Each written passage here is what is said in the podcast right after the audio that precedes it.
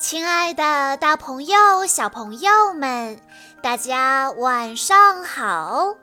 欢迎收听今天的晚安故事盒子，我是你们的好朋友小鹿姐姐。今天是来自广州的思琳宝贝的生日，她为大家点播的故事名字叫做。白雪公主之彩虹王冠。一天，王子准备带白雪公主去拜访国王和王后。白雪公主想把自己打扮得更漂亮一些，给他们留下一个好印象。白雪公主从衣橱里精心挑选了一条漂亮的裙子。穿上之后，果然光彩照人。可是她对着镜子看来看去，却总觉得还少了点什么。如果再有一件美丽的珠宝首饰来搭配就好了，她心里想。白雪公主决定去找七个小矮人帮忙。因为没有人比他们更熟悉珠宝了，他很快就来到了小矮人的木屋。小矮人们看到亲爱的白雪公主，十分高兴。你们愿意帮我一个忙吗？白雪公主把自己的想法告诉了他们。当然，你是我们最好的朋友，我们很乐意帮忙。小矮人们答应了白雪公主的请求，立刻跑向不同的洞穴去寻找他们觉得最好的宝石。不一会儿，七个小矮人就挖到了许多宝石。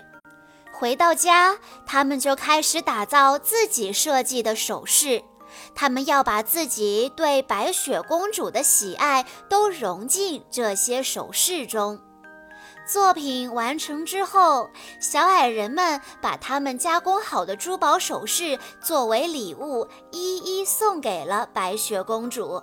白雪公主激动不已，因为眼前的每一件珠宝都闪烁着特别的光芒。小矮人们七嘴八舌地争论起来：“钻石耳环最好看，不，吊坠更漂亮一些。”他们都认为白雪公主应该佩戴自己送给她的礼物。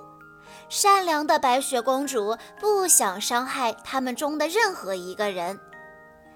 你们送给我的礼物都很漂亮，我决定把它们都带上。说着，白雪公主把这些珠宝首饰一件一件的全部都戴到了自己的身上。但很明显，它们太多了，太累赘了。小矮人们看到白雪公主滑稽的样子，马上意识到了自己的错误。万事通说：“为了白雪公主，我们大家应该团结起来才对。”开心果补充道：“不过没关系，时间还不算太迟。”小矮人们回到小木屋里，商量起对策，怎样才能团结起来，又各自都为白雪公主出上力呢？爱生气说：“我们遇到了一个麻烦，大家都希望白雪公主能戴上自己做的珠宝首饰。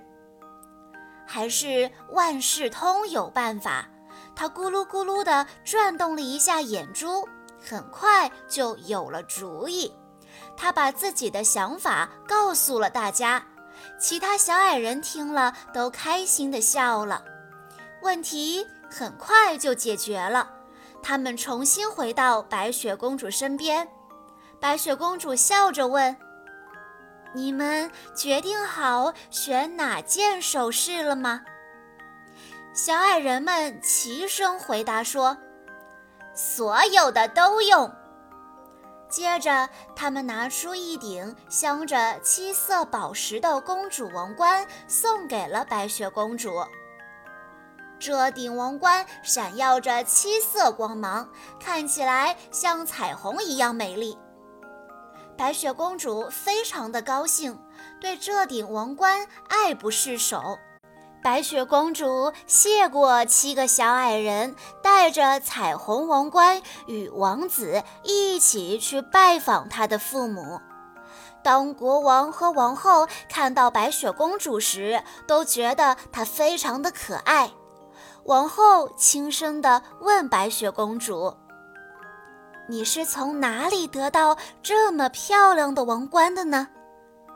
白雪公主笑着回答：“这顶彩虹王冠代表了七个特殊的朋友的友谊。”小朋友们，以上就是今天的全部故事内容了。在这个故事中，我们感受到了七个小矮人之间的团结，以及他们与白雪公主之间深厚的友谊，多么令人羡慕呀！在故事的最后，斯林小朋友的爸爸妈妈想对他说：“最亲爱的女儿斯林宝贝，今天是你的生日。”爸爸妈妈祝你生日快乐，身体健康，平安喜乐。自从你六年前来到妈妈的身边，我们的生活就因此而变得更加有意义。你每天带给我们很多欢乐与幸福。你是个听话又贴心的宝贝，在妈妈眼里，你就是最棒的。你爱学习，爱看书，爱画画，爱运动，爱科学，每样事情都做得很棒很棒。明年你就要上小学了，妈妈希望你能够继续加油，自觉学习，每天坚持阅读英文绘本的好习惯，还有要多运动，做个懂事、讲道理、不乱发脾气的好孩子。小鹿姐姐在这里也要对思琳小朋友说：“祝你生日快乐，恭喜你又长大了一岁哦！”好啦，今天的故事到这里就结束了，感谢大家的收听。更多好听的故事，欢迎大家关注微信公众账号“晚安故事盒子”，也欢迎家长朋友们添加小鹿姐姐的个人微信：三幺五二三二六六一二。我们下一期再见喽！